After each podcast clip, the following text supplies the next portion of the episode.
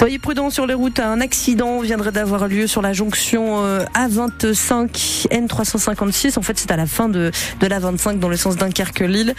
À hauteur du faubourg de Béthune, comptez 10 minutes de ralentissement avec 3 km de bouchons. La météo d'Ilsonella, le temps va rester gris aujourd'hui encore. Avec des petites pluies toujours possibles, notamment sur les Flandres et toujours le vent bien présent, des rafales jusqu'à 75 km heure. Pas plus de 8 degrés euh, côté température pour les maximales, les températures qui vont continuer à descendre tout le week-end.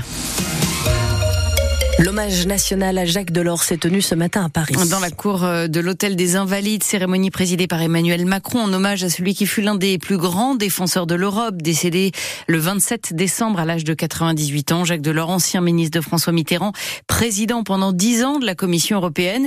Cérémonie en présence ce matin de Martine Aubry, la mère de Lille, fille de Jacques Delors.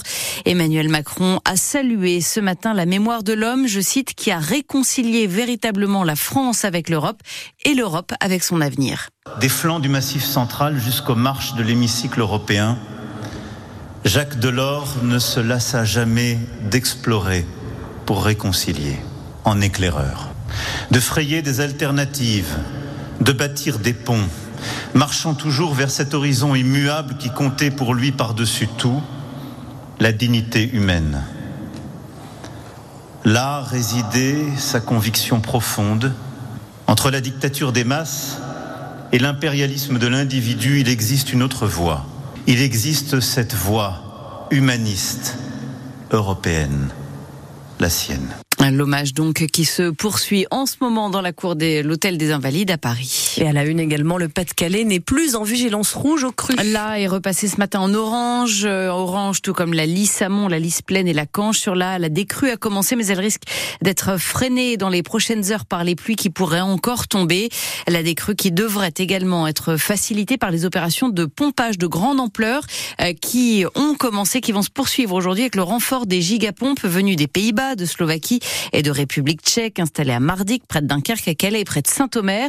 L'autre point sensible où il faut absolument évacuer l'eau, c'est à l'écluse de Cuinchy, dans le Béthunois, comme en novembre dernier. 5 gigapompes sont en marche depuis hier parce que le niveau du canal à grand gabarit d'air sur la lisse est inquiétant, Stéphane Barbero. Ce canal est découpé en quelque sorte en plusieurs bassins séparés par des écluses. La partie entre Cuinchy et Arc, qui fait 42 km, a reçu énormément d'eau à cause des fossés, des petites rivières qui l'alimentent et qui sont en crue. Résultat, le niveau est 60 cm au-dessus de la normale. La cote de sécurité est atteinte.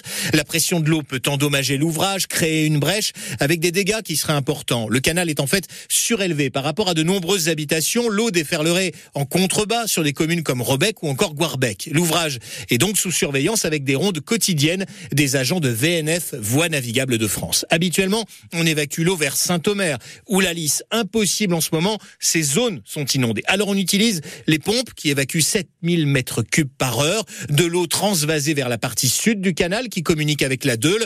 En gros, le surplus va être dévié via la Deule et donc la métropole lilloise à l'est, un axe fluvial qui est là beaucoup plus large et qui est surtout en capacité de tout absorber sans risque d'inondation. Un homme de 43 ans gravement brûlé dans l'incendie de son habitation à Liévin. Cette nuit, le feu s'est déclaré au rez-de-chaussée.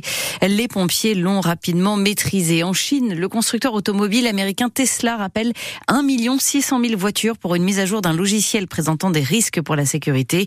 Un coup dur pour le géant américain qui a été dépassé cette année sur les ventes de voitures électriques par le constructeur chinois BYD.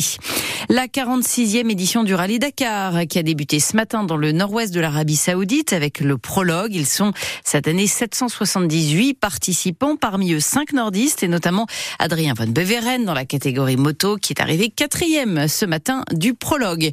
Et puis en football, on joue ce week-end les 32e de finale de la Coupe de France. Six clubs nordistes sont engagés. Les deux premiers jouent dès ce soir à 18h. Valenciennes se déplace sur la pelouse de Sarreguemines, club de régional 1, soit 4 divisions d'écart.